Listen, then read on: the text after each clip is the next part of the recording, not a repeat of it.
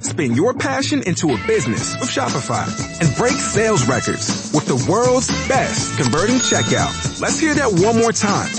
The world's best converting checkout. Shopify's legendary checkout makes it easier for customers to shop on your website, across social media, and everywhere in between. Now that's music to your ears. Any way you spin it, you can be a smash hit with Shopify. Start your dollar a month trial today at shopify.com slash records. Dar tiempo bien. Artritis reumatoide. Como veis ahora cambiamos el orden y eh, seguimos el orden que siguen los libros normalmente. Pero metemos el esquema que conocemos de la artritis reumatoide, todo lo que sabemos de conectivopatías, eh, incluyendo los marcadores, incluyendo la eh, en el diagnóstico, la clínica, la analítica, técnicas de imagen y el tratamiento, pues, pues el que hemos citado ahora. Vamos a ir colocándolo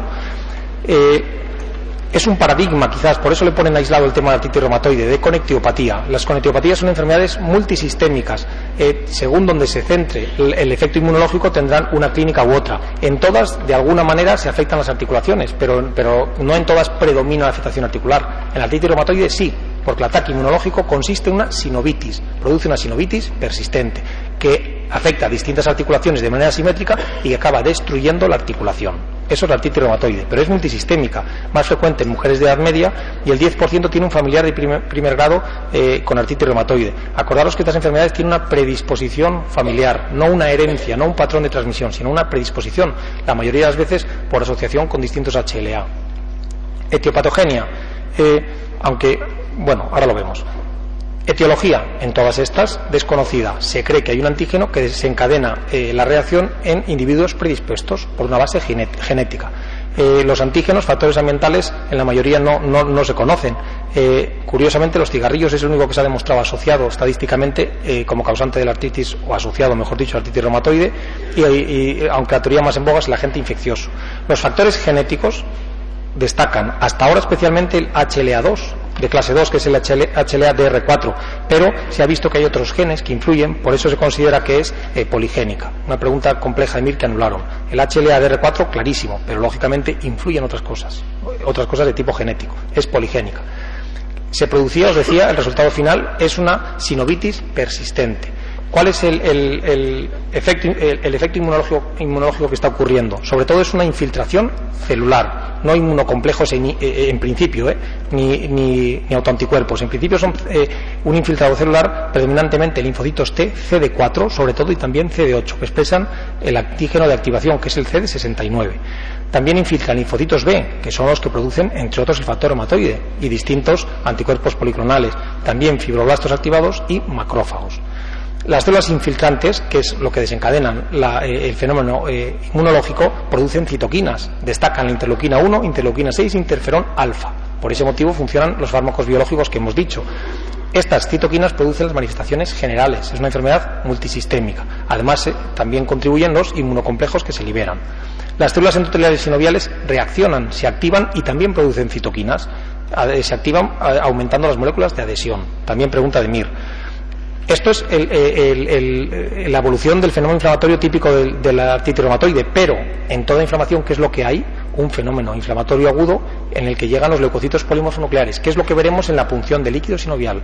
No confundir esos dos fenómenos paralelos, uno el crónico que causa artritis reumatoide y otro los episodios de inflamación aguda, que es lo que vemos en el líquido sinovial como leucocitos polimorfonucleares. ¿Qué se acaba produciendo? Una lesión microvascular y un aumento de las células de revestimiento sinovial, de los sinoviocitos activados que hemos dicho.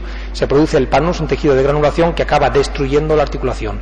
Erosión, eh, erosiva, anquilosante, deformante, luxante, todo lo que se os ocurra. Y es una sinovial engrosada que puede producir, entre otros, los síndromes de atrapamiento, que veremos a continuación. ¿Cuál es la clínica de la artritis reumatoide? Eh, la clínica tendremos en todas las conectivopatías, marcando alguna diferencia, un cuadro general constitucional inespecífico de enfermedad inflamatoria, un cuadro articular y un cuadro extraarticular. Eso se cumple especialmente bien en algunas, en otras no tanto, pero nos sirve muy bien para tener el esquema mental de estas enfermedades, a veces tan complejas. Primero, cuadro constitucional. Segundo, síntomas específicos de distintas articulaciones. Las más afectadas, muñecas, manos, no está del todo claro. Eh, quizás las muñecas las que más, pero si hay duda, también pueden ser las manos, y de forma simétrica. No suelen engañar, pero lógicamente puede haber comienzos diferentes, en este caso un 25%. La artropatía, es decir, la clínica específica, ¿cómo suele ser? suele ser eh, crónica simétrica, erosiva, deformante, luxante y anquilosante, y acordaros que puede afectar a casi todas las articulaciones, excepto interfalángicas distales y esqueleto axial, excepto columna cervical, que sí la afecta. Y acordaros que eh, se me ha olvidado lo que, se iba a decir. Bueno, se me ha olvidado. Seguimos. La clínica. Eh, eh, estamos en la, artropatía. En fases iniciales, un dolor inflamatorio, es decir, duele sobre todo en reposo, con una rigidez muy intensa de más de una hora de evolución, un cuadro constitucional y el tumor, dolor, rubor y calor. El eritema suele ser poco intenso. en fases avanzadas eh, ya no ofrece duda, ya aparecen las deformidades, deformidades de las cuales la más característica es la ráfaga cubital. También pueden deformarse en ojal de botonero, en cuello de cisne en los dedos, pero la más característica buscar la desviación cubital de la muñeca.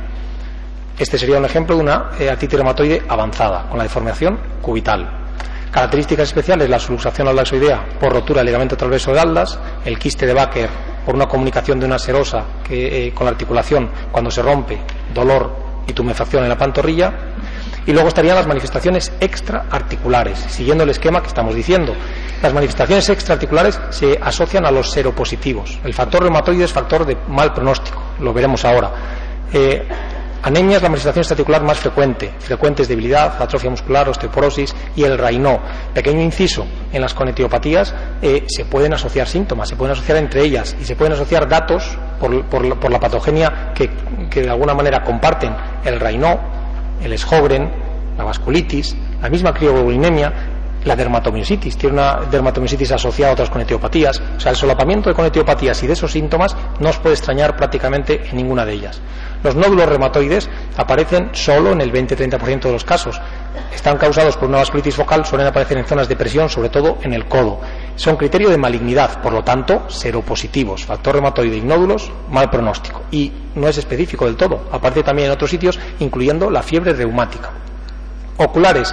¿Qué preguntas nos podían hacer de la afectación del ojo en la artritis reumatoide? La más característica, sin duda, la escleritis, que podía dar la escleromalacia perforante. La más frecuente, queratoconjuntivitis seca. No nos sorprende, asociación de Sjogren hasta en un 15 y 20%. Y otras posibles, destacaba la piescleritis. Y acordaros que puede aparecer coincidentalmente una ovitis anterior, que no es ni mucho menos característica de la artritis reumatoide, lo es de la espondilitis anquilopoyética. Manifestaciones preupulmonares es lo único que aparece más con mayor frecuencia en varones. Puede haber una pleuritis que no se suele tratar porque desaparece espontáneamente. Aparece con, unos parámetros parecidos a los del líquido sinovial. Especialmente destaca el descenso intenso de glucosa. También disminuye el complemento, el, pH y aumenta LDH y factor reumatoide. Los nódulos reumatoides suelen aparecer en la periferia y cuando aparecen en pacientes con silicosis se produce un síndrome de Kaplan. Vasculitis reumatoide tampoco nos extraña se asocia mal pronóstico, factor reumatoide, por lo tanto, positivo.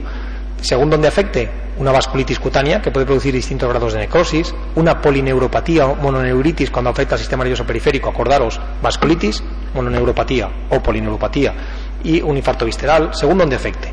Fiebre de agravamiento, leucocitosis y vasculitis renal, rara pero posible. Es una de las posibilidades, de las tres posibilidades de afectación renal. El corazón suele dar pocos problemas. Lo más frecuente es la pericarditis parecida a la pleuritis, con disminución de glucosa. La clínica neurológica suele respetar de forma directa el sistema nervioso central. Tres orígenes que conocemos: vasculitis, polineuritis o mononeuritis múltiple, los síndromes de, compresión periférica por el engrosamiento de la sinovial, véase túnel carpiano, distintos eh, neuropatías por atrapamiento, y cuando se afecte la columna cervical, porque es posible en la artritis reumatoide solo la afectación de la columna cervical. El riñón también tiene tres posibilidades. Conocemos alguna, la vasculitis, rara, pero posible. Los fármacos, ¿os acordáis los AINE? Eh, especialmente en ancianos que tomen diuréticos, insuficiencia renal aguda, sales de oro y de penicilamina.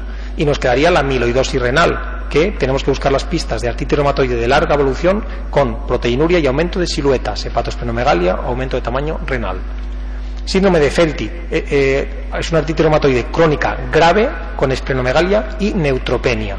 Dentro de crónica y grave metemos lo que se os ocurra, incluyendo factor reumatoide muy positivo, mal pronóstico, DR4 y ANA se disparan, crioglobulinas, inmunocomplejos circulantes, disminuye el complemento sérico porque son brotes inflamatorios muy intensos, los nódulos subcutáneos también se disparan, que era criterio de mal pronóstico, y en general cualquier manifestación sistémica de artritis reumatoide.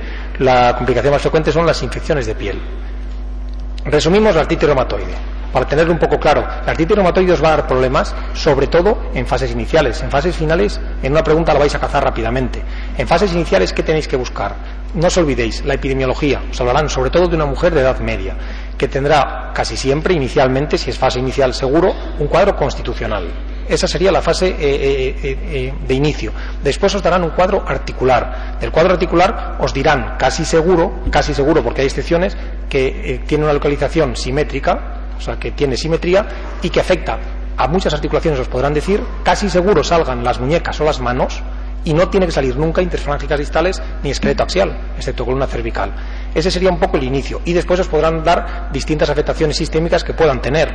¿Cuáles veremos? Pues podemos ver los nódulos reumatoides, una vasculitis cutánea, podremos ver una pleuritis que se resuelve espontáneamente la mayoría de las veces, nódulos pleopulmonares con hipertensión, fibrosis intersticial, neumonitis, una afectación amplia pulmonar con el síndrome de Kaplan afectaciones oculares saldrá casi seguro la escleritis, si pone alguna, eh, aunque es más frecuente la queratoconjuntivitis seca, pero mucho más inespecífica. Podrá tener un Raynaud, podrá tener una afectación eh, por vasculitis de, neuropatía periférica, un síndrome de atrapamiento, será muy característico. El síndrome del túnel del carpo, en un caso también, como muchas veces se diagnostica así la artritis reumatoide, en, sobre todo mujeres con un túnel del carpo crónico y acaba dando una artritis reumatoide o alteraciones cervicales. El riñón ya será eh, eh, en fases avanzadas la amiloidosis, la vasculitis es muy rara y los fármacos es porque los está tomando. Por lo tanto, el riñón nos ayudará menos. Corazón también ayudará poco. Pericarditis como más característico. Y el síndrome de Feltis son casos ya avanzados. Pruebas complementarias ante la sospecha clínica, ¿qué datos nos pueden dar? Si os fijáis, de aquí poco nos aportan, excepto una cosa, los reatantes de fase aguda, la anemia, eh, líquido sinovial inflamatorio con complemento bajo, igual que el, lupus y la hepatitis B, eh, los antistonas, todo esto lo conocíamos más o menos y nos puede cuadrar, pero nos ayudará poco. Pero acordaros de los antipéptidos citrulinado, que son diagnósticos y pronósticos. Eso ayudaría muchísimo. La radiografía en fases iniciales dice muy poco. En un caso típico inicial dirá poco. En fases avanzadas sí que nos ayudará. La osteoporosis articular o en banda es característica. El pinzamiento es muy inespecífico, pinzamiento articular. Es erosiva, igual que el reiter y la psoriásica. Por lo tanto, podemos ver erosiones. Y no os olvidéis de buscar localizaciones concretas, con tendencia a la simetría. Aún así, hay gente o hay casos clínicos que os irán directamente a criterios diagnósticos, no a una sospecha que os lleva al diagnóstico, sino a suma de criterios, que son la rigidez matutina, los nódulos subcutáneos, las artritis de poliarticular, tres o más articulaciones con tendencia a la simetría y sobre todo a las manos, manos y muñecas. Criterio diagnóstico son las manos. La radiografía, erosiones eh, y osteoporosis articular o en banda y el factor reumatoide, que es criterio diagnóstico y pronóstico. En la evolución, sencillo relativamente saber que era bueno lo atípico, Atípico es factor reumatoide negativo, varones jóvenes, poco cuadro inicial general, unilateral asimétrica y aguda. Eso es bueno. Y la evolución en todas las conectiopatías relativamente impredecible. Brotes que llevan a mayor o, menor grado de invalidez, pero que puede tener periodo de años de, fases subclínicas. El tratamiento, por lo tanto, eh, será eh, sintomático o de frenar la actividad de la enfermedad, pero nunca curativo, porque no sabemos la causa última. Eso para todas las conectivopatías. Alternar reposo y ejercicio, lo mismo, ya lo hemos comentado. Eh, ¿Cuál será el escalón terapéutico? Eh, para todas, acordaros, AINE casi siempre de inicio y después distintos fármacos. En la artritis reumatoide el escalón está más marcado. Son AINES, faral, inmunosupresores. Los faral en general se tienden a meter rápidamente, excepto si eh, con AINE los controlas inicialmente, que suelen ser excepciones. Tendencia actual, rápidamente, uno, dos, tres meses, se mete qué fármaco, el metotexate. Eh, luego colocaremos los, eh, los anti-TNF o los fármacos biológicos ya de manera más amplia. La cirugía, cuando está muy, muy dañadas las articulaciones, Pregunta de Mir, de hace un par de años. Hay dos posibilidades. Hacer una sinovectomía abierta o artroscópica, sobre todo en jóvenes con eh, poca afectación, o sea, que no esté afectado el cartílago o el hueso, pero que no controles el dolor. Ahí hacemos una sinovectomía. En el resto de casos hay que hacer una artroplastia, hay que quitar la articulación. Fármacos de primera línea, los AINES. Yo creo que de esto hemos comentado prácticamente todo. Destacar eso, que dentro de los AINE, tanto los antiguos como los modernos, todos, tienen eh, el mismo grado de efecto terapéutico. Eso todos. Eh, todos tienen, eh, perdón, ya no todos tienen los mismos efectos secundarios. Los nuevos no afectan a la mucosa gastrointestinal, pero algunos, como el rofecoxib, sí que afectan al cardiovascular. Los otros, en estudio. Eso es un poco lo que podíamos deducir. Los corticoides, hace tres o cuatro años, estuvieron muy de moda todavía se mantiene en algún libro, dosis bajas de corticoides orales parece que retrasan la eh, aparición y producción de erosiones óseas. Por eso se metía, para algunos autores, como faral. Da la impresión, yo leyendo un poco las nuevas publicaciones, que como han entrado los fármacos biológicos con tanta fuerza, se han quedado un poquito olvidados los corticoides. Pero es una, frase bastante contundente y, clara. O sea que algunos sí que lo consideran también como faral. Propiamente dicho, modificadores de la enfermedad faral, mejoría clínica y serológica. Frenan la progresión. No tienen efectos antiinflamatorios prácticamente nulos, por eso hay que meter AINE y seguir con AINE. Además, las indicaciones también han variado. Yo no metería mucha memoria, sentido común. A la mínima que no controle el dolor o que haya cualquier síntoma de agresión, se trata. Esa es un poco la conclusión ya los hemos citado, antipalúdicos, sales de oro, de penicillamina y sulfasalacina son los cuatro seguros. Después veremos cuál más han añadido. Los inmunosupresores, eh, en general, cuando fallen los faral o manifestaciones articulares graves. El metotexate, claramente, ya aceptado, le meten en los faral. Esto lo hemos comentado, lo saltamos. El enfoque, hasta ahora teníamos esto. No ha variado mucho, ¿eh? prácticamente se mantiene. Primero, tratamiento artritis reumatoide. Primero, AINE. Y además se mantienen. Rápidamente, quedaros con esa idea. Rápidamente, metotexate. Alternativas al metotexate. Antes, sobre todo, corticoides vía a dosis bajas. Ahora también podría ser, ¿eh? pero ahora ya podríamos tener por ahí los, sobre todo los anti-TNF, el infliximab y el etanercept, especialmente el etanercept. Y luego, en último extremo, otros inmunosupresores. Eh, fármacos de segunda línea, tenemos los cuatro clarísimos. Ahora ya se ha aceptado otros. Yo os hablaba siempre de metotexate, ya está clarísimo, de hecho es el primero aprenderos la leflunomida, simplemente como alternativa al metotexate. Cuando no se pueda y haya que dar metotexate o esté indicado, leflunomida. Y también se considera de segunda línea incluso la ciclosporina A y los fármacos biológicos, los cinco que os he dicho, fundamentalmente. Eso sería un poco los escalones. Por último estaría el reumatismo, no sé si a lo mejor no os lo he dejado muy claro, el escalón. Eh, vamos a ver eh, qué, preguntas os pueden hacer posibles, yo creo, de artritis reumatoide. Eh, como novedad, pueden haceros alguna pregunta de que me contestéis fármacos biológicos. Eh, lo que ha estado muy claro en los últimos años próximos, eh, o sea, del año pasado hace dos años, y, etcétera, era la tendencia clarísima al metotexate. Eso está clarísimo y ha quedado demostrado en tres preguntas, creo que son tres o cuatro. Eh, eso puede volver a caer, porque ha caído ya tres veces, puede, caer cuatro. si preguntaran algo más, puede ser un paso más. ¿Qué pasa si no funciona el metotexate? ¿O qué pasa si, no puedes dar el metotexate? Ahí es cuando ya yo creo que tenderían a contestar eh, los fármacos biológicos, excepto que no te den esa alternativa y que te den la neflunomida muy, muy clara, que podrías contestarla como alternativa al metotexate. Pero la, posible pregunta es, que no responda a metotexate, ¿qué haces? La mayoría de las veces lo que haces es añadir, ahí meteríamos, buscaríamos un biológico, el etanercept, el infliximab, como más posibles. Yo creo que son las, las preguntas que os puedan hacer reumatismo palindrómico, recidivante, brotes de afectación casi siempre monoarticular y el 50% acaban evolucionando una verdadera artritis reumatoide, por eso lo damos aquí. Waiting on a tax return? Hopefully it ends up in your hands. Fraudulent tax returns due to identity theft increased by 30% in 2023. If you're in a bind this tax season, LifeLock can help. Our US-based restoration specialists are experts dedicated to helping solve your identity theft issues. And all LifeLock plans are backed by the Million Dollar Protection Package. So we'll reimburse you up to the limits of your plan if you lose money due to identity theft. Help protect your information this tax season with LifeLock. Save up to 25% your first year at LifeLock.com slash aware.